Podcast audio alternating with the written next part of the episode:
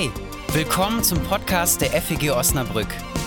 Vielleicht inspiriert er dich, um über dich, Gott und die Welt nachzudenken. Viel Spaß!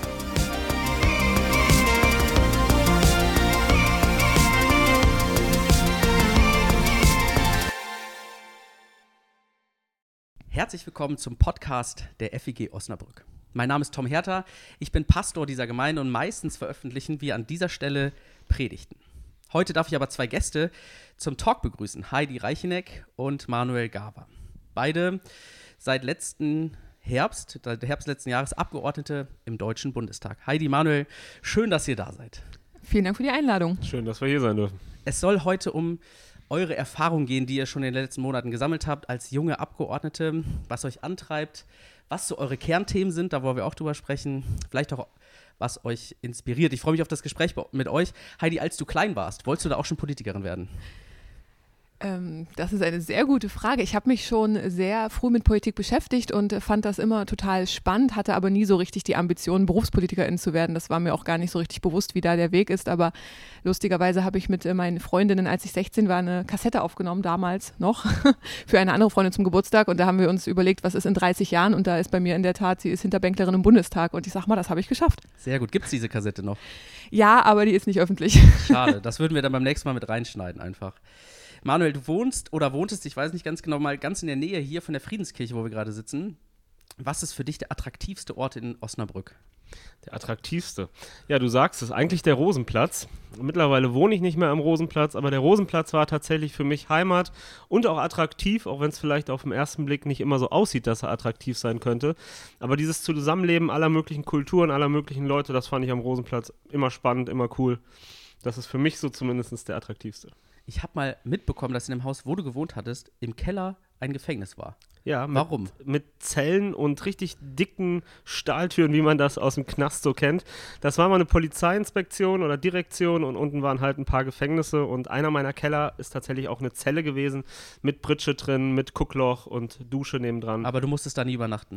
Nee, ich wurde auch nie eingesperrt. Ah, Gott sei Dank. Heidi, ihr sitzt jetzt beide im Bundestag seit letztem Jahr, ähm, aber ihr seid auf unterschiedlichen Wegen in den Bundestag reingekommen. Äh, nimm uns mal kurz mit, wie seid ihr reingekommen, also ähm, ihr beide, und ähm, was, was ist der Unterschied sozusagen? Warum bist du im Bundestag, warum ist Manuel im Bundestag? Ja, dann versuche ich es mal mit ein bisschen Politikwissenschaft. Es gibt ja bei uns das System, dass wir die Erst- und die Zweitstimme haben. Also man wählt für seinen Wahlkreis einen Direktkandidaten oder eine Direktkandidatin.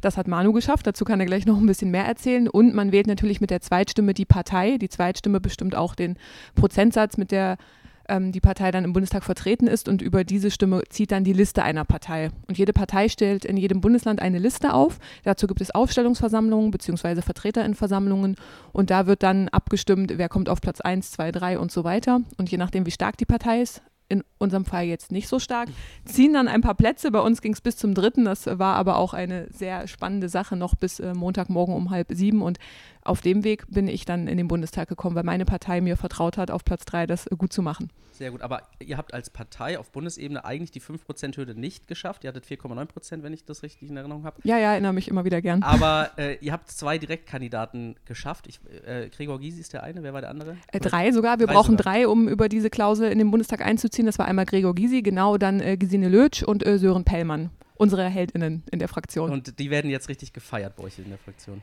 da kennst du die Linke schlecht, am Anfang schon, aber jetzt äh, müssen sie sich ganz brav einordnen okay. und äh, sind ganz normale Mitglieder. Sehr gut, super. Aber dadurch hast du es geschafft, Manuel, wie war das für dich, nach mehreren ähm, Wahlperioden äh, den Mandatsträger abzulösen? Wir haben von Anfang an einen Wahlkampf gemacht, der eben auf diese Direktstimme zielte. Ähm, natürlich haben wir auch SPD-Positionen vertreten und auch die SPD nicht versteckt sozusagen als Partei, aber uns war schon klar, aufgrund der Tatsache, dass ich keinen super Listenplatz bekommen habe, dass ich das hier eigentlich direkt gewinnen muss, sofern ich einziehen möchte. Das hat dann ja auch geklappt. Am Ende des Tages, aber das wussten wir vorher nicht, hätte auch die Liste gezogen. Ich wäre tatsächlich der Letzte von der SPD äh, gewesen in Niedersachsen, der über diese Landesliste eingezogen wäre. Aber der Fokus war ganz klar, wir müssen das Ding direkt gewinnen, sofern ich in den Deutschen Bundestag möchte. Und das hat ja auch geklappt. Warum hast du das direkt geschafft? Was glaubst du? Ja, ich glaube, die Großwetterlage spielt auch eine Rolle, das alles auf sich selbst zu münzen. Das wäre tatsächlich ein bisschen unredlich irgendwo, aber sicher auch, weil wir sehr viel Haustürwahlkampf gemacht haben. Wir haben 10.000 äh, Klingeln gedrückt, wir haben Social Media viel gemacht, wir haben ein Video gedreht, wir haben wirklich versucht, immer Präsenz zu sein auf allen möglichen Veranstaltungen. Ich war ja, auf hunderten von Terminen unterwegs und ich glaube, das hat sicher auch seinen Anteil gehabt ohne die Großwetterlage wäre das so wahrscheinlich aber nicht möglich gewesen. Okay, aber nichtsdestotrotz, du bist dankbar, jetzt im Bundestag zu sein? Auf jeden Fall. Sehr gut. Und ich kann von meiner Seite übrigens sagen, weil ich muss nicht bescheiden sein, äh, Manu hat wirklich einen super Wahlkampf hingelegt und war auch auf den Podien, wo wir zusammen waren, einfach jemand, der eine reale Stimme dargestellt hat. Und ich glaube, das macht schon den Unterschied, wenn man frisch in den Bundestag kommt und auch noch was mitbringt und auch Erfahrung mitbringt. Und äh, das muss man sagen, das hat er gut gemacht. Konntet ihr nach diesen ganzen Wahlkampfveranstaltungen die Position des anderen oder der anderen jeweils selber ähm, zitieren sozusagen? Also wusstest du, Manuel, was Heidi jetzt sagen wird auf die Frage von der Interviewerin, dem Interviewer? Ja, auf jeden Fall. Das konnte ich bei allen Kandidierenden ganz gut sagen. Es gab zwei Kandidaten, die, da wusste man sehr genau, was kommen würde. Wer? Ja, das, das war Matthias. Das, da, ich kann das sagen. Das war Matthias Mittelberg und Nemir Ali von der FDP. Da wussten wir beide immer sehr genau, welche auch so die Triggerwörter waren und äh, was dann kommen würde. Ich glaube aber, wenn ich das einmal zurückgeben darf, dass gerade Rot-Rot-Grün die Kandidaten, also Heidi, Thomas Klein und ich, glaube ich, schon ein ganz gutes Verhältnis hatten. Inhaltlich vielleicht nicht immer zu 100 Prozent beieinander, aber schon, glaube ich, dass wir dann ja schon sagen konnten, dass wir bei den meisten Themen schon in die, rechte, in die gleiche Richtung gegangen oder in eine ähnliche Richtung gegangen sind. Du wolltest noch was ergänzen? genau, auch zwischenmenschlich war es eigentlich zwischen allen Kandidierenden hier eine gute Sache. Also wir haben ja mal geschätzt, dass wir eigentlich auch zusammen in eine WG ziehen können in Berlin, weil trotz der unterschiedlichen Positionen das einfach gut funktioniert hat und man sich, glaube ich, auch sehr zu schätzen gelernt hat. Also auch bei den Parteien, die einem vielleicht inhaltlich nicht so nahe stehen. Und ich glaube, das ist auch eine Stärke, die wir hier in Osnabrück haben, dass wir durchaus sehr gerne diskutieren, auch miteinander ins Gespräch gehen, aber eben auch genau wissen, dass da eine Person hinter der Meinung steht. Und ich glaube, das muss man sich auf jeden Fall bewahren an jeder Stelle. Und durch unser Wahlsystem haben wir jetzt als Osnabrück ja jetzt in dieser Legislaturperiode das große Glück, dass wir gleich drei Abgeordnete aus unserer Region haben, die im Bundestag sitzen. Also das ähm, ist zumindest für unsere Region ja auch ganz nett, dadurch, dass äh, ihr drei im Bundestag seid. Also Matthias Mittelberg ja auch über die Landesliste der CDU. Heidi, äh, ich will einen Blick ein bisschen zurückwerfen. Ähm, wenn man sich deine Vita anschaut, du hast, äh, das verrät zumindest deine Website, eine Oststudien und Politikwissenschaften auf Bachelor studiert und einen Master in Nah- und Mitteloststudien in Marburg gemacht. Ähm, wie kamst du zu diesen Studiengängen? Auch das ist eine sehr gute Frage und ich habe keine richtige Antwort. Ich habe Abitur gemacht. Ich war die erste in meiner Familie direkt, die dann studiert hat und meine Eltern meinten, mach mal, was du willst. Und dann dachte ich mir, hey, cool, Hebräisch lernen, Religion, finde ich mega spannend, gucke ich mir mal an. Und so bin ich da reingestolpert. Und äh, viel spannender ist es eigentlich gar nicht. Wenn ich mir so eine Politikerin, so einen Politiker vorstelle und so eine klassische Vita von so einem Politiker, von einer Politikerin, dann haben die für mich in meinem Kopf entweder Jura studiert oder Politikwissenschaften. Ähm, also für mich, in meinem Kopf bildest du so eine Art ähm, Vorzeigepolitikerin vor? Bist du eine typische Politikerin? Nein, um Gottes Willen. Ähm, das mit der Politikwissenschaft liegt eben daran, dass mich Politik schon immer interessiert hat. Ich kann nur jedem von diesem Studium abraten. Es bringt einem überhaupt nichts. Es ist spannend. Aber eigentlich war das für mich viel wichtiger, in die Politik zu gehen, nachdem ich auch ähm, ja, gearbeitet habe. Also ich habe ja während meines Studiums lauter Nebenjobs gehabt, damals noch weit unter Mindestlohn, den gab es nämlich noch nicht, äh, mit Zeiten, die nicht mehr feierlich waren. Ich habe danach an der Uni gearbeitet, habe das miterlebt, wie es ist, wenn man da quasi einen Lehrauftrag hat und dann einen Stundenlohn von zwei, drei Euro, wenn man alles zusammen zusammenrechnet. Bin dann in den Bereich äh, Geflüchtetenarbeit gegangen, dann in die Kinder- und Jugendhilfe und da nimmt man eigentlich alles mit, was man in der Politik auch wirklich braucht und vertreten will. Das heißt, das war so eine Initialzündung für dich, die Erfahrung, die du da gesammelt hast? Ja, die Erfahrung, die ich mein ganzes Leben lang gesammelt habe, haben mich irgendwann im September 2015 dazu bewogen, zu sagen, okay, also jetzt nur sauer sein oder irgendwie Sachen blöd finden, das reicht nicht. Also frustriert auf dem Sofa sitzen, da habe ich keinen Bock mehr drauf, ich trete dann jetzt mal in die Linke ein. Und ähm, damit ging es ja dann los. Das ist ja dann verhältnismäßig spät noch sozusagen. Ähm, warum dann die Linke? Warum ist es die Linke geworden? War ein langer Weg zur Linken. Also ich komme ja eigentlich aus Sachsen-Anhalt und äh, aus einer Familie, die aufgrund von ja, Kirchenzugehörigkeit damals zu DDR-Zeiten jetzt nicht unbedingt größte Fans vom Regime waren, auch wenn sie da viel Positives noch sehen können. Das heißt, die Linke war für mich in der Tat ähm, ein rotes Tuch, bei uns so PDS, die ganze Geschichte. Und ich habe mich dann erst sehr spät wirklich genau mit dieser Partei und ihrem Werdegang auseinandergesetzt und die Vorurteile, die heute leider noch viele im Kopf haben, auch selber eigentlich alle durchgespielt und habe dann gemerkt, hey, das stimmt einfach überhaupt nicht, sondern da sind wirklich engagierte Leute, ganz viele, die aus der SPD gekommen sind nach der Hartz-IV-Gesetzgebung, also aus der Ecke ganz viele hier in Osnabrück sind es auch überraschend viele aus dem katholischen Bereich, die natürlich mit der Ambition rankommen und es ist halt einfach eine Partei, die in einen ganz anderen Weg gehen will, die ganz klar sagt, in dem Wirtschaftssystem, das wir jetzt haben, wird es nicht funktionieren, sondern wir müssen da umdenken und das finde ich eine gute Sache und deswegen bin ich da bei der Linken gelandet. Und braucht es dafür die Revolution oder die Evolution? Welchen Weg müssen wir gehen?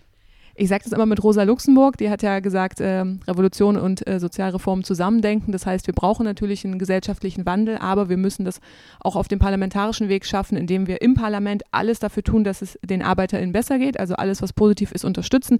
Den Mindestlohn von 12 Euro werden wir natürlich auch mit unterstützen. Ist ja ganz klar. Wir werden uns nicht hinstellen und sagen, nee, wenn das die Regierung macht, finden wir das doof. Quatsch, ist richtig so, ist der richtige Weg zumindest. Aber natürlich muss also man langfristig du dafür schauen. abstimmen. Ja klar, das werden wir als Fraktion auf jeden Fall. Also wir müssen uns natürlich das Gesetz anschauen. Also wer weiß, was sie da noch reinstecken, aber grundsätzlich sind wir natürlich dafür. Aber wir dürfen natürlich nicht vergessen, dass wir, sehen wir gerade auch an der Klimafrage, mit dem Wirtschaftssystem, was wir jetzt haben, an unseren Grenzen sind. Und da muss sich was ändern. Und ob das übers Parlament geht oder über eine gesellschaftliche Bewegung, das sehen wir dann. Sehr gut. Manuel, bei dir ist es etwas anders als bei Heidi. Du hast, äh, schreibst du und äh, sagst du, schon Eis verkauft, warst als Außendienstmitarbeiter tätig und als Vertriebsleiter. Äh, du hast keine Hochschullaufbahn hinter dir und im Wahlkampf und auch jetzt nach wie vor ist es dir wichtig, das zu betonen. Ähm, was ist die große Chance, die in deiner Vita steckt, äh, wenn Menschen mit einer ähnlichen Biografie wie deiner im Bundestag sitzen? Ich war vor kurzem in der IGS Eversburg und ähm, da habe ich es, glaube ich, am deutlichsten wieder gemerkt. Da waren ziemlich viele Schülerinnen und Schüler, die mich auch darauf angesprochen haben, ist das überhaupt möglich, wenn man einen Hauptschulabschluss hat, wenn man einen Realschulabschluss hat, in diesen Bundestag einzuziehen? Und naja, ich konnte sagen, naja, es ist möglich, sonst würde ich ja nicht bei euch sitzen und mit euch ins Gespräch kommen.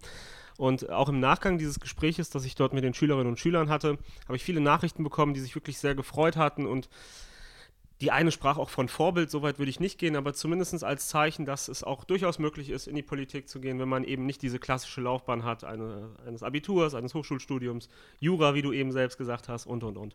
Das ist möglich und das möchte ich auch gerne zeigen es ist aber auch in Ordnung im Bundestag oder es ist auch gut, wenn wir alles vertreten haben. Also äh, ich habe überhaupt nichts gegen äh, junge Leute, die jetzt Abitur machen, studieren, Jura oder Politikwissenschaften und dann in die Politik gehen. Das brauchen wir auch.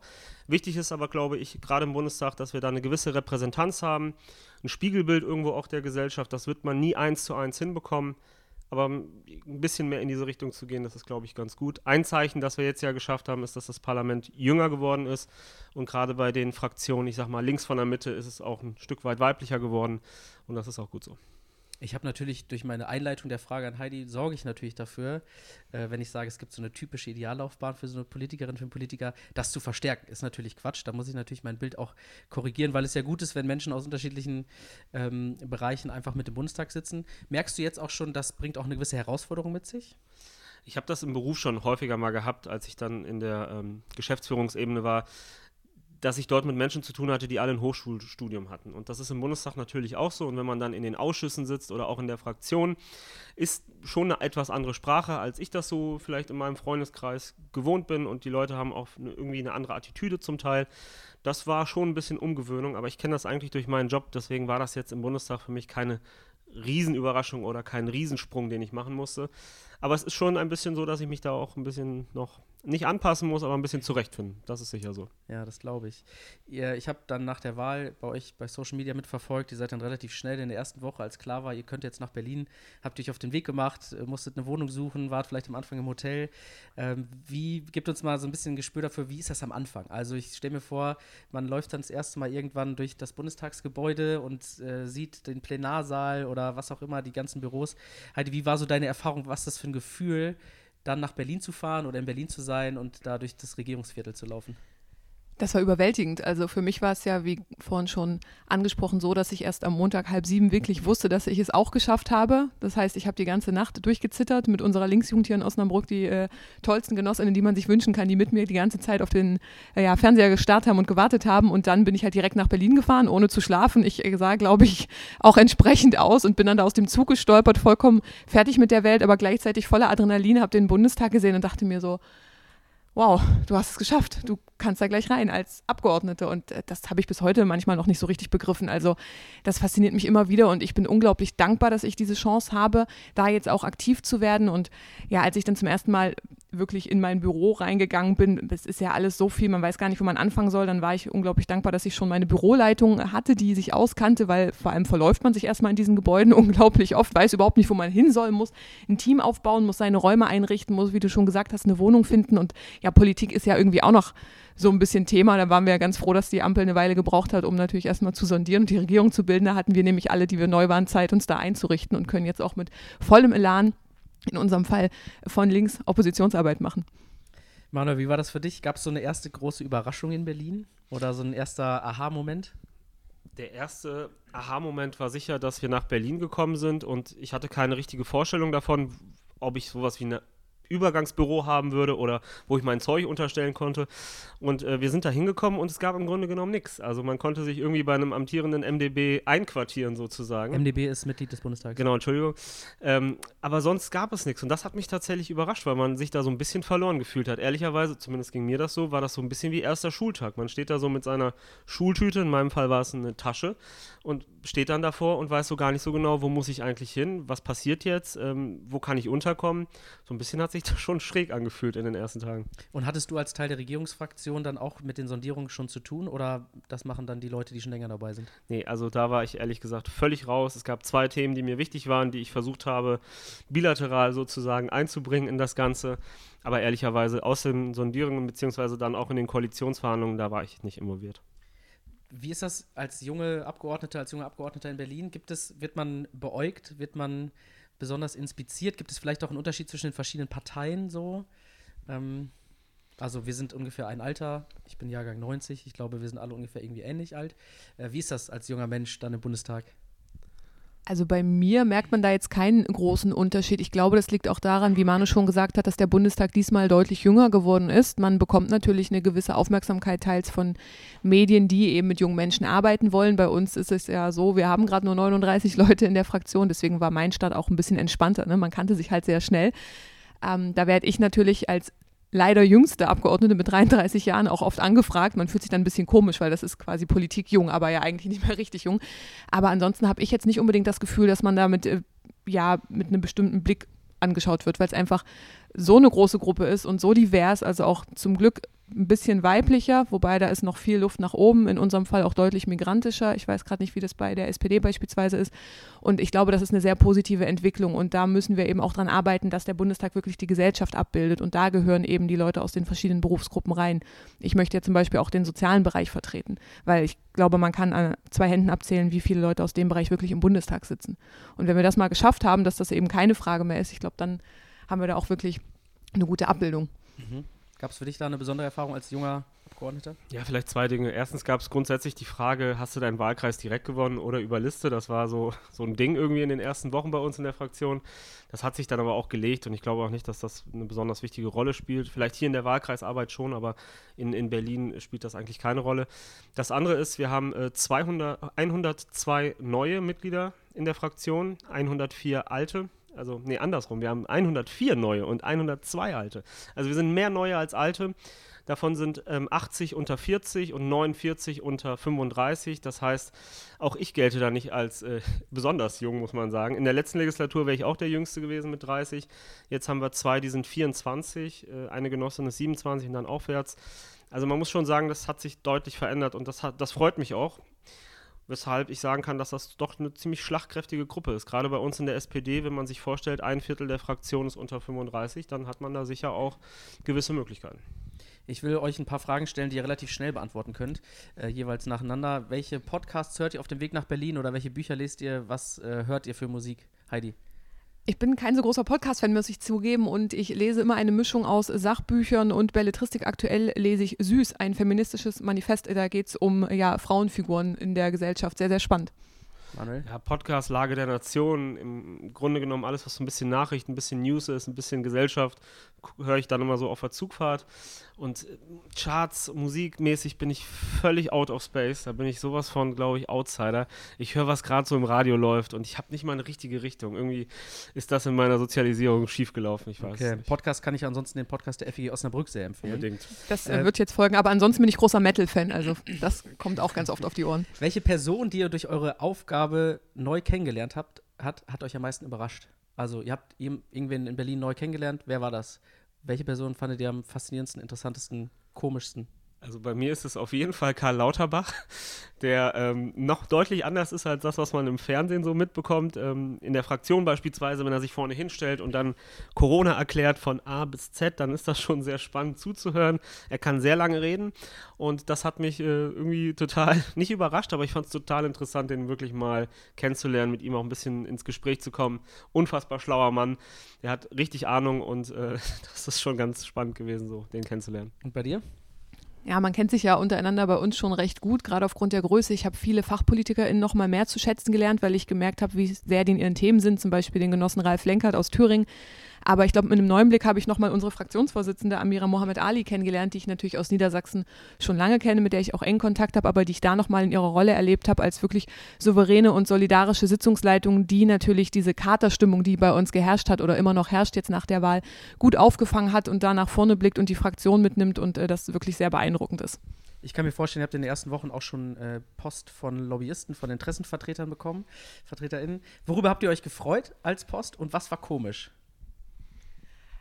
Ja, bei uns ist das natürlich so die Frage, wer uns überhaupt schreibt und was sie von uns erwarten. Wir sind ja nun bekannt dafür, weder Spenden anzunehmen noch bei diesem ganzen Lobbykram mitzumachen, wo ich auch dankbar für bin. Ähm, besonders freuen mich natürlich immer Vereine, Initiativen, die von der Gesellschaft kommen, also die dann wirklich auch mit Ideen reinkommen. Wir hatten jetzt zum Beispiel Besuch von UPenn, das ist ein ganz tolles Projekt von Jugendlichen, die sich für äh, Bildung für nachhaltige Entwicklung einsetzen. Die waren jetzt letzte Woche Freitag im Bundestag. Wir haben darüber gesprochen, was sie auch für Vorstellungen hier für die Landtagswahl in Niedersachsen haben und sowas ist einfach immer richtig klasse. Und alles andere, was da so an Hochglanzeinladungen kommt und an Luxusrestaurants, in die man gehen soll, das äh, fliegt bei mir immer direkt in den Papierkorb. Wie sieht es bei dir aus, Manuel? Ja, es sind in der Woche wirklich tatsächlich hunderte von Briefe, Päckchen, äh, Kuverts, die so ins Büro reinflattern. Das Spannendste war sicher von einer Tierschutzorganisation ein Care-Paket unter der Wertgrenze von 50 Euro. Das muss man nämlich an der Stelle immer sagen, sonst dürften wir es gar nicht annehmen. Das war ganz interessant zu sehen, was es da alles so gibt.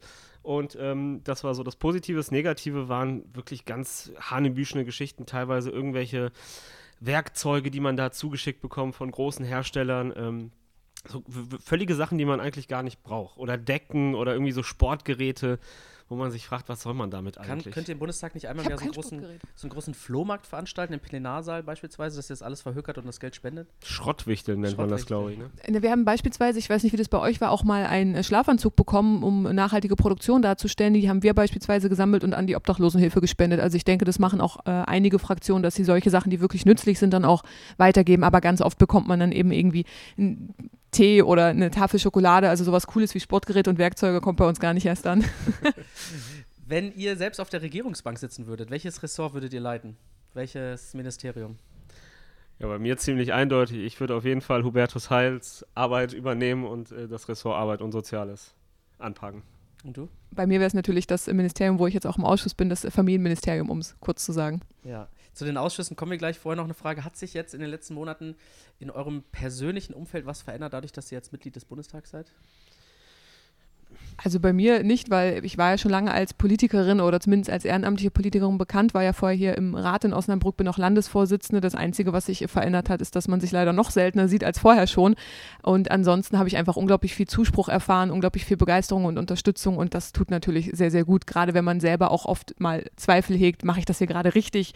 Läuft das so? Muss das so? Weil es gibt einem ja auch niemanden Wegweiser, How-to-Politiker, sondern man muss sich ja irgendwie selber seinen Weg finden und dann die Rückmeldung zu bekommen, ja, du machst das schon ganz gut, das ist echt super. Ich kann mir vorstellen, dass das ein Thema ist, wenn man vor so einer riesen neuen Aufgabe steht, dass man sich fragt, was mache ich hier eigentlich und bin ich der oder die Richtige dafür und mache ich das eigentlich gut? Wie gehst du damit um, wenn so Fragen kommen?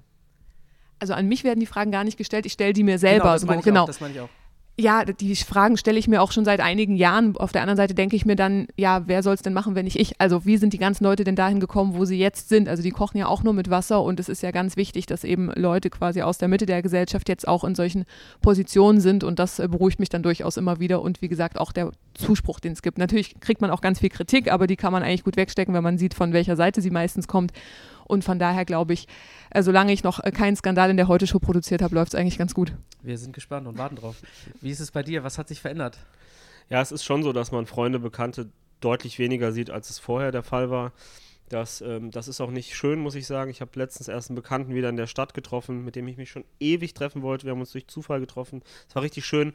Und da habe ich es wieder gemerkt, dass man doch irgendwie in so einer Tretmühle ist zwischen Berlin und Wahlkreisarbeit. Man pendelt hin und her, hat ständig irgendwas zu tun, Videokonferenzen. Das hat sich auf jeden Fall verändert und das fehlt mir auch ein bisschen. Ähm, ab und zu auch Selbstzweifel, die sind schon da, weil man sich, also ich frage mich zumindest manchmal, ob ich der Aufgabe gewachsen bin, ob ich das alles schaffe. Aber Heidi hat es eigentlich ganz gut gesagt, es kochen alle nur mit Wasser. Und bevor ich in die Partei eingetreten bin, habe ich auch gedacht, oh mein Gott, der MDL, also der, der Landtagsabgeordnete kommt zu Gast, der Bundestagsabgeordnete und vielleicht sogar noch ein Minister. Und jetzt kennt man die ein bisschen besser und sieht tatsächlich, okay, die kennen sich zwar aus in ihren Ressorts, aber das sind wirklich ganz normale Menschen, auch keine Übermenschen, das muss man an der Stelle auch ganz deutlich sagen. Von daher Selbstzweifel, eine gewisse Art der Selbstzweifel ist, glaube ich, okay, aber da braucht man sich, glaube ich, auch nicht selber unter den Scheffel stellen. Und genau, das ist vielleicht so das, was am auffälligsten war. Ja, spannend. Und ganz wichtig, wenn ich das noch ergänzen darf, wir sind ja auch nicht allein. Also wir haben beide jeweils ein Team hinter uns, sowohl in Berlin als auch in unseren Wahlkreisen, die uns inhaltlich unterstützen, die uns organisatorisch unterstützen, zum Beispiel den Terminkalender. Also da lebe ich jetzt nach, den führe ich aber leider nicht mehr selber. Und äh, wie gesagt, vor allem die, die auch sich im Bereich Social Media auskennen. Und ohne dieses Team, muss ich sagen, wäre ich komplett aufgeschmissen. Und das ist für mich auch immer so mein Rückzugsort, wenn es in Berlin stressig wird, mein Büro mit den Leuten. Und äh, das fällt, glaube ich, viel zu oft hinten runter, dass man ohne die komplett äh, ja, verloren wäre. Und ich bin sehr, sehr dankbar, dass ich da so tolle Leute gefunden habe. Dazu hatte ich mir noch eine Frage aufgeschrieben, die habe ich übersprungen. Aber was, was war euch wichtig bei der Anstellung von Mitarbeiterinnen und Mitarbeitern? Also kanntet ihr die alle schon? Habt ihr sozusagen eure besten Freunde, Freundinnen eingestellt? Wie, wie war das bei euch, Manuel? Wie war das bei dir? Ich habe ja vorher Personal gemacht in meinem alten Job oder in meinem richtigen Job sozusagen vor der Bundestagszeit. Dementsprechend wusste, kannte ich schon so ein paar Skills, was man so macht, wenn man Personal einstellt oder Mitarbeiter einstellt, Kolleginnen einstellt so Dinge wie, passt das Team zusammen, Altersstruktur, ähm, habe ich eine Vorstellung davon, wie das Team am Ende aussehen kann, also vom Ende her gedacht, ähm, welche Dinge sind wichtig. Mir war es wichtig, ein paar zu haben, die fachlich gut sind, also wissenschaftliche Mitarbeiterinnen. Mir war es aber auch wichtig, jemanden zu haben, der Sacharbeit einfach gut kann, Dinge sortieren und ich wollte jemanden haben, der sich mit Presse auskennt und anhand dieser Kriterien habe ich das eben zusammengestellt. Wir haben ja die Möglichkeit, im Grunde genommen so viele Mitarbeiter einzustellen, wie wir wollen, bis das Budget ausgeschöpft ist. Dann haben wir es nicht. Und äh, bei uns ist das so und bei euch sicher auch so. Es gibt Tarifverträge, an die man sich hält und das ist auch gut so, dass wir die haben. Dementsprechend ist man ein bisschen konditioniert in dieser Frage, aber man kann grundsätzlich einstellen, so viel man will, das Budget hergibt. Mhm. Wie war das bei dir? Ja, ähnlich, auch wenn ich da nicht ganz so strategisch rangegangen bin, weil für mich dieses Thema Personalverantwortung noch komplett neu war.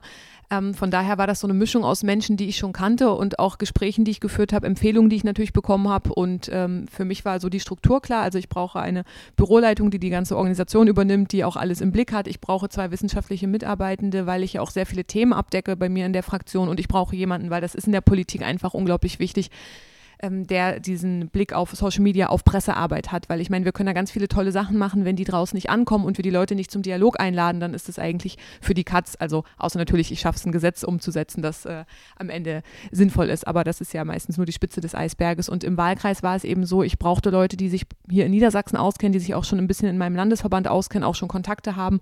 Und so hat sich das dann ja Stück für Stück entwickelt. Und im Endeffekt wirkt es, wenn man das Team anguckt, so als hätte ich mir da echt was bei gedacht, aber es war auch viel Glück dabei. Das ist gut.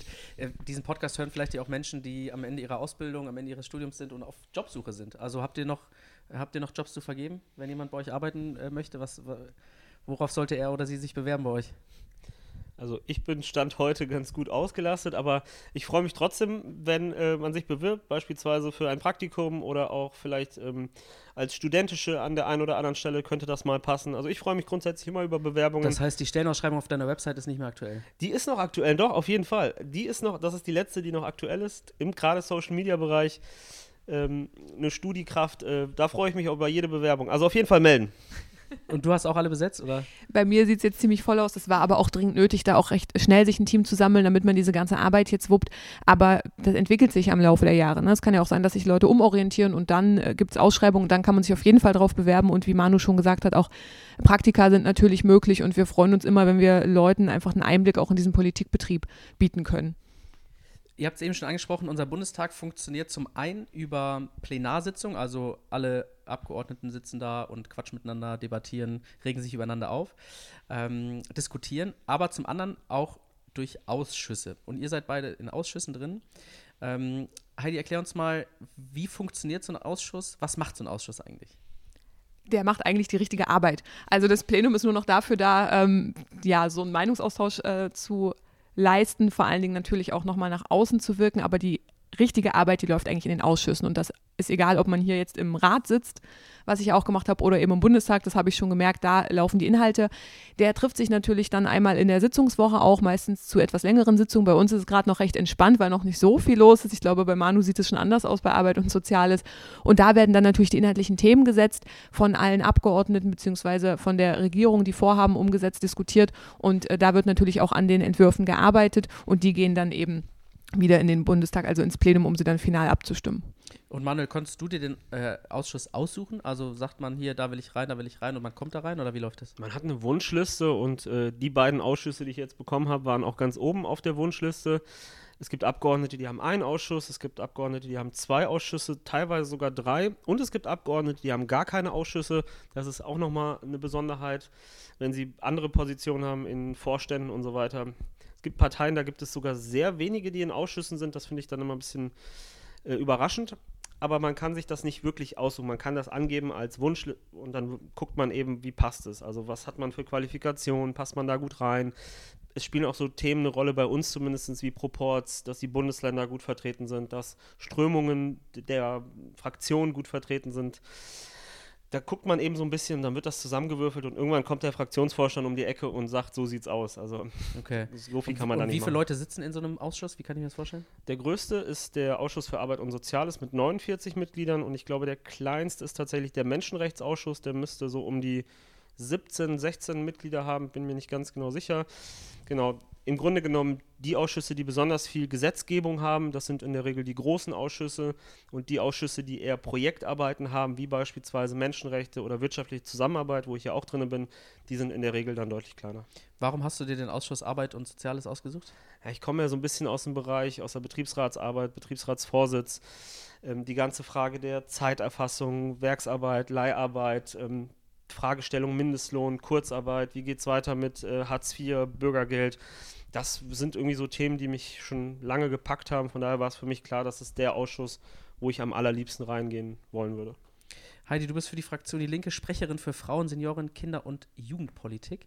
Äh, dementsprechend auch Mitglied des Ausschusses für Familie, Frauen, Senioren und Jugend. Ähm, erklär mir mal, was ihr da macht. Das ist, also es hört sich für mich nach einem sehr breiten äh, äh, Themenfeld an, also von vom Anfang des Lebens bis zum Ende des Lebens, sage ich mal, und alles dazwischen.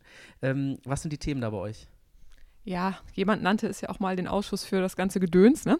Ähm, ja, also ich wollte in den Ausschuss, weil ich aus der Kinder- und Jugendhilfe komme und dieser Ausschuss beschäftigt sich eben mit allen zentralen Bereichen. Das fängt an beim Thema ähm, Gesetzgebung im Fall von ja, Sozialgesetzbüchern, also Kinder- und Jugendhilfe wird da organisiert.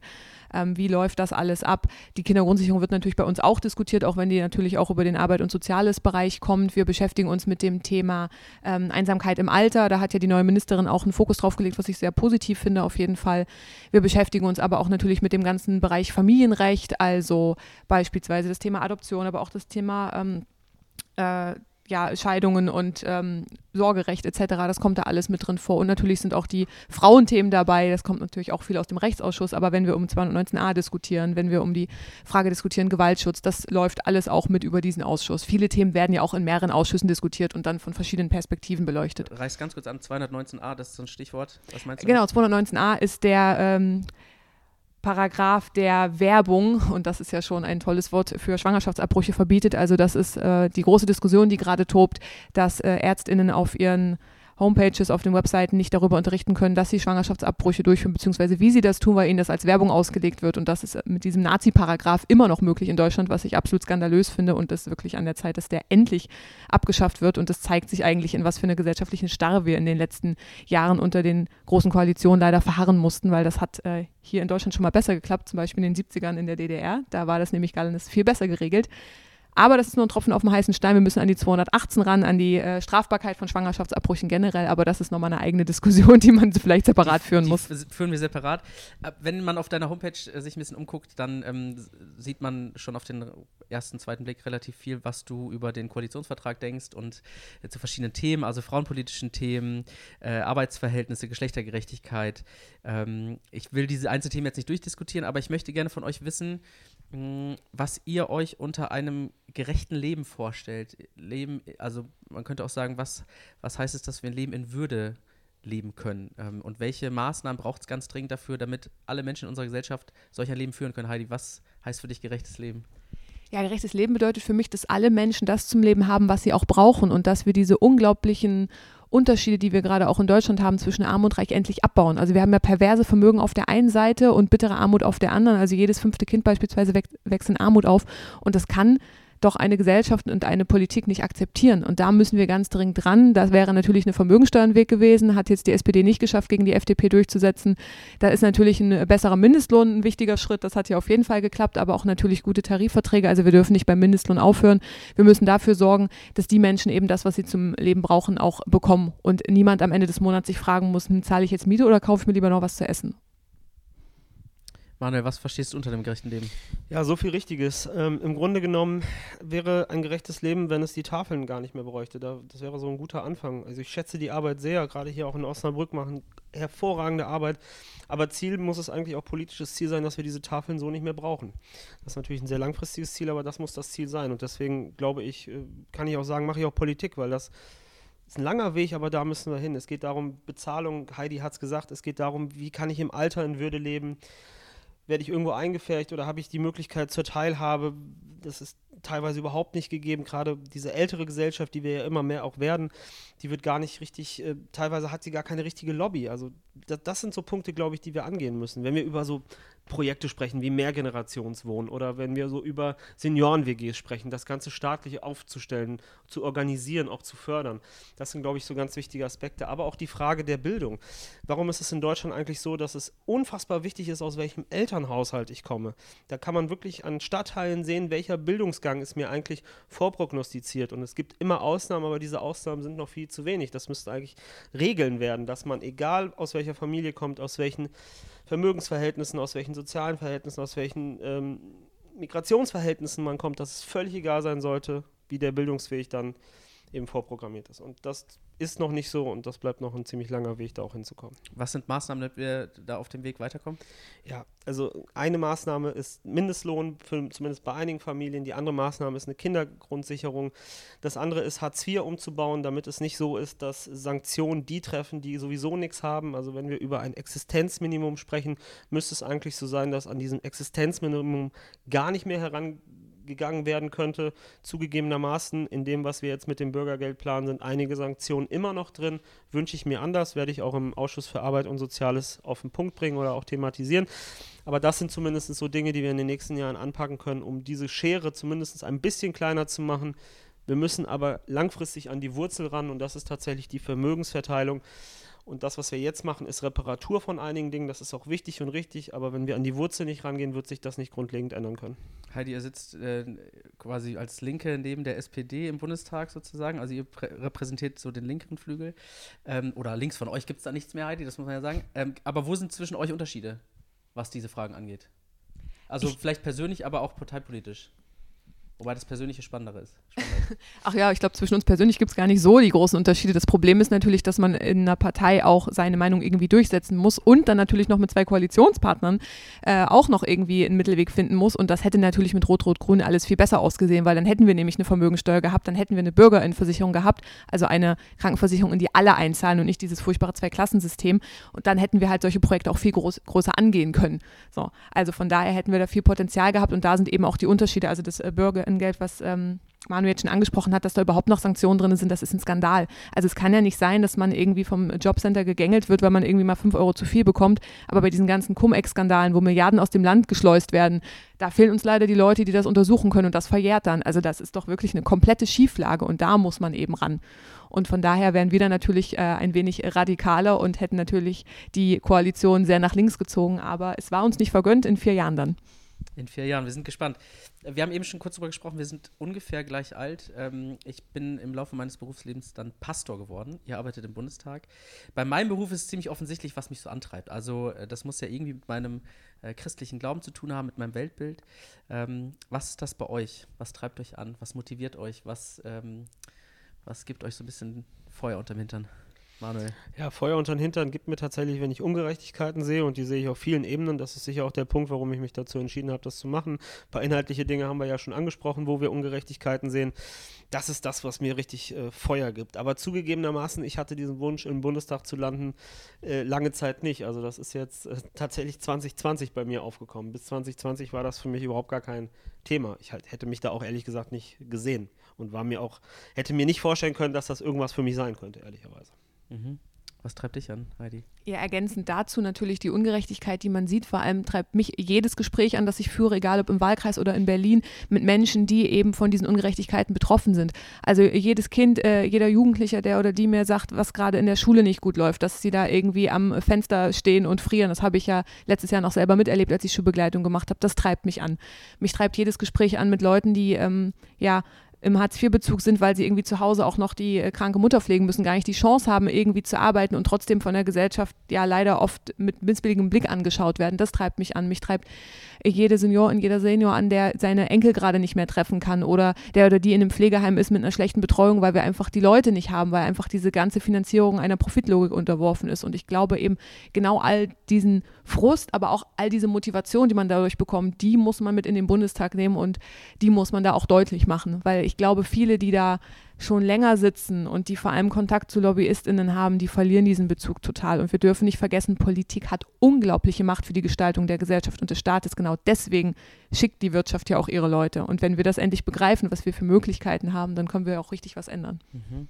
Ihr sitzt hier in einer Kirche äh, und ihr unterhaltet euch mit einem Pastor. Ähm, ich will euch die Gretchenfrage stellen. Wie haltet ihr es mit äh, der Religion, mit dem Glauben? Seid ihr, wart ihr äh, Mitglied einer Religionsgemeinschaft? Habt ihr euch distanziert? Wenn ja, warum? Wenn nein, warum nicht? Heidi, du hast schon angesprochen, familiär, du warst Mitglied in einer Kirche oder zumindest deine Familie? Genau, also meine Eltern sind beide evangelisch. Ich wurde auch mit 14 erst getauft und konfirmiert, also damit ich mir das selber aussuchen konnte und habe das auch gemacht. Bin auch immer noch in der Kirche, arbeite auch oder habe jetzt noch bei der Diakonie gearbeitet und ähm, bin aber selber, gebe ich zu, Agnostikerin. Also ich bin jetzt nicht wirklich überzeugt. Du bist also Mitglied der Kirche, damit du in einer kirchlichen Institution arbeiten kannst. traurigerweise ist das ja auch ein Punkt. Ja, also das ist ja halt so ein äh, großes Problem, Arbeitsrecht und kirchliches Arbeitsrecht, warum natürlich Kirchen die Möglichkeit haben, aufgrund der Religionszugehörigkeit ähm, Leute eventuell nicht einzustellen. Das ist natürlich zum Glück mittlerweile ähm, verbessert sich das, weil die auch einfach kein Personal mehr finden, aber sicher, das äh, gehört auch dazu und natürlich auch irgendwo eine Gewohnheit, aber ich spiele durchaus mit dem Gedanken auszutreten, einfach weil ich da nicht zu 100% dahinter stehe. Ich habe aber einen sehr positiven Bezug zur Religion. Du hast gesagt, du bist Agnostikerin. Was heißt das für dich? Für mich heißt das, dass ich nicht wirklich gläubig bin, dass ich mir vorstellen kann, dass irgendwas kommt, dass ich auch ähm, da einfach keine richtige Überzeugung habe. Ich lasse mich quasi überraschen. Und ähm, ich glaube, das ist ein ganz guter Ansatz, weil ich natürlich, wie gesagt, einen sehr positiven Blick auf Religion habe. Ich weiß auch, was das für Leute bedeutet und dass es eine sehr gute Sache sein kann, aber ich habe natürlich auch eine kritische Distanz, gerade eben auch zu Kirchen. Mhm. Manuel, wie sieht es bei dir aus? Ich war, ich war äh, römisch-katholisch, wie man das so als äh, Italiener so ist, einfach qua Geburt sozusagen. Bin aber ausgetreten aus mehreren Gründen. Vielleicht der Hauptgrund war der Umgang mit Homosexuellen unserer, also der Umgang von der katholischen Kirche mit Homosexuellen. Die Missbrauchsskandale haben sicher auch einiges dazu beigetragen und das war dann der Grund, warum ich eben aus der katholischen Kirche ausgetreten bin. Gläubig bin ich schon, ich glaube, es gibt was. Das gibt mir auch durchaus äh, Kraft. Ich kann es nicht definieren, ich habe da auch kein Bild von, aber dass es irgendetwas geben muss, das glaube ich schon deswegen vivere, lasciare vivere, leben und leben lassen, so ist so mein Motto in dieser Frage. Ich verurteile überhaupt niemanden, weil er in irgendeiner Kirche ist und ich verurteile aber genauso wenig jemanden, der sagt, damit will ich nichts zu tun haben und ich glaube, das ist alles Hokuspokus. Das, äh, da bin ich ziemlich offen. Also falls ihr Lust auf einen Gottesdienst habt, dann meldet euch gerne. Hier seid ihr herzlich willkommen. Welche Erwartungen habt ihr denn an uns als Kirchen? Als Privatpersonen, als PolitikerInnen? Ähm, was erwartet ihr von Kirchengemeinden wie unserer? Äh, die in so einem Stadtteil hier beheimatet sind. Was erwartet ihr von der Kirche insgesamt? Es gibt natürlich nicht die Kirche, aber was, was sind da so eure Erwartungen? Also ich glaube, das sind verschiedene Punkte. Ich ähm, erwarte zum einen, dass man natürlich auch gerade mit diesem Menschenbild, das man, wenn man religiös ist, ja hat, also dieses eher positive Menschenbild, da gibt es ja auch andere, natürlich versucht auch äh, in die Gemeinde reinzuwirken, aber auch in den Stadtteil zu wirken, also positiv zu wirken, was für die Menschen zu verbessern. Ich erwarte natürlich auch, dass man in der Kirche Diskussion anstößt zu kritischen Themen, dass man sich auch selbst reflektiert, also bestimmte Positionen, die die Kirche vielleicht vertritt, was ich ja vorhin schon angeschnitten habe, auch gerade vielleicht im Arbeitsrecht, aber auch das Thema Schwangerschaftsabbrüche ist ja aus kirchlicher Perspektive auch nochmal ganz interessant, ähm, dass man da den Gesprächsraum zur Verfügung stellt und dass man einfach dazu beiträgt, dass, das, äh, dass die Demokratie und die Solidarität in der Gesellschaft so bleiben, wie sie jetzt sind und dass man das auch vorlebt. Das ist so das, was ich erwarte und was ich auch das Gefühl habe, viele Kirchengemeinden auch schon so leisten. Hast du Beispiele, wo du das siehst oder wo du das vermisst? Also gerade ist es natürlich äh, schwierig mit der ganzen Corona-Situation, aber es gibt ja durchaus Kirchengemeinden. Ich kenne das natürlich auch vor allem von äh, meiner Heimat Sachsen-Anhalt, vom Dorf. Da wird dann eben ein äh, Dorffest organisiert, damit die Leute mal wieder miteinander ins Gespräch kommen. Da werden dann Spenden gesammelt, nicht nur um die Kirche irgendwie zu restaurieren, sondern auch um irgendwas Positives zu erreichen. Da gibt es Partnerschaften mit anderen Gemeinden, wo dann ähm, Menschen mit Behinderung unterstützt werden und alle solche kleinen Projekte, ne? diese ganzen, ganzen kleinen Sachen, wo man sich denkt, ach, das ist ja vielleicht gar nichts Großes, ist aber genau das, was uns hier zusammenhält und was dann im Endeffekt eine große Wirkmacht entfaltet. Findest du es gut, dass die Religionsgemeinschaften lange Zeit in der Pandemie deutliche, ähm, deutlich mehr durften als beispielsweise der Veranstaltungssektor, der Kultursektor? Wie siehst du das? Also wir, wir hätten eine Zeit lang letztes Jahr im Sommer, im Herbst hätten wir de facto Gottesdienste feiern können wie vorher auch, weil die Masken- und Abstandspflicht eine sollte Formulierung war in der Landesverordnung äh, und alles andere für uns nicht zählte. Wie, wie siehst du das? Sehr kritisch. Das wurde auch in der Gesellschaft nicht gut wahrgenommen, weil man einfach diese Unterscheidung niemandem ähm, ja, nachvollziehbar machen konnte, weil viele Menschen treffen aufeinander, egal ob in der Kirche oder egal ob sie in einer Bar sitzen. So. Was ich aber wichtig finde, ist, dass Kirchen ihre Arbeit machen können und dass sie auch gerade in so einer schweren Lage wie in einer Pandemie diesen seelsorgerischen Aspekt, diese Möglichkeiten, Gespräche zu führen und ähm, auch mal sich ja auszuheulen, wenn es nötig ist, das müssen sie natürlich auf jeden Fall haben, aber dann unter den gleichen Bedingungen, wie eben andere Strukturen auch aufrechterhalten worden sind. Du hast gerade von den Kirchen gesprochen, es geht ja genau genommen um die Religionsgemeinschaften insgesamt ja, sozusagen. Genau. Ja. Natürlich. Auch jetzt ist es noch so, ich hab, äh, komme aus der Quarantäne, habe mir die Verordnung mal angeschaut, äh, dass für den ähm, Zweck der Seelsorge auch jemanden in eine Wohnung kommen kann oder man da sozusagen die Quarantäne aufheben kann. Ich persönlich finde das auch äh, sinnvoll. Ich habe das noch nicht gemacht, aber genau. Manuel, wie, wie, wie ist es für dich? Was erwartest du von, von Kirche persönlich als Politiker? Ich glaube, gerade hier, wenn wir über Osnabrück sprechen, dann sehen wir, wie gut das funktionieren kann mit dem runden Tisch der Religion. Wir haben hier tatsächlich einen ziemlich großen Dialog in dieser Stadt. Das ist nicht überall so, aber wie wir es hier in Osnabrück leben, ist es, glaube ich, genau das Richtige, dass unterschiedliche Vorurteile, Hemmnisse gegenüber anderen Kulturen, Religionen dadurch abgebaut werden können, indem man diesen Dialog eben macht. Der darf nur nicht auf oberster Ebene geschehen, der muss sich quasi einmal durch äh, die ganzen Religionsgemeinschaften durchziehen, also bis zur Basis runter sozusagen. Das kann man mit unterschiedlichen Aktivitäten machen, mit Festen, mit ähm, Kennenlerngesprächen, Begegnungen und und und. Das glaub, funktioniert, glaube ich, schon ganz gut in Osnabrück und das, glaube ich, auch teilweise Vorbildcharakter, kann man so sagen. Ich finde, das ist eine sehr gute Institution kleines Manko an dieser Institution ist, dass die Freikirchen da gar nicht repräsentiert sind. Also evangelisch-katholische Kirche ja, natürlich die anderen Religionsgemeinschaften. Ich fände einen freikirchlichen Vertreter, Vertreterin da noch sehr, sehr sinnvoll, weil wir davon einige in Osnabrück haben und in vielen Freikirchen natürlich auch ähm, multikulturelle Gemeinschaften sind und da viele ja, einfach auch viel Integrationsarbeit geleistet wird. Das nur kurz dazu als Ergänzung.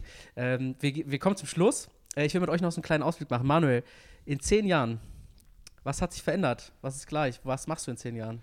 Ich oder in der Gesellschaft? Bei dir? Bei mir. Ob ich noch im Bundestag sitzen werde, entscheiden die Bürgerinnen und Bürger. An erster Stelle, aber auch an zweiter Stelle. Ob ich das in zehn Jahren noch machen will, ich weiß es nicht. Ich habe keinen Plan. Ich denke jetzt tatsächlich an die nächsten vier Jahre. Ich habe noch nie große Pläne gehabt. Also bei mir waren es immer sehr kurzfristige Pläne und eine Legislatur vier Jahre ist ja auch kurzfristig. Ich könnte mir aber schon vorstellen, zwei Legislaturen zu machen, weil ich glaube, nach acht Jahren kann man wirklich einen dicken Strich drunter ziehen und sagen, hat das jetzt was gebracht, dass du im Deutschen Bundestag warst? Oder hätte im Grunde genommen auch, äh, hätte es keinen Unterschied gemacht, ob du hier gewesen wärst?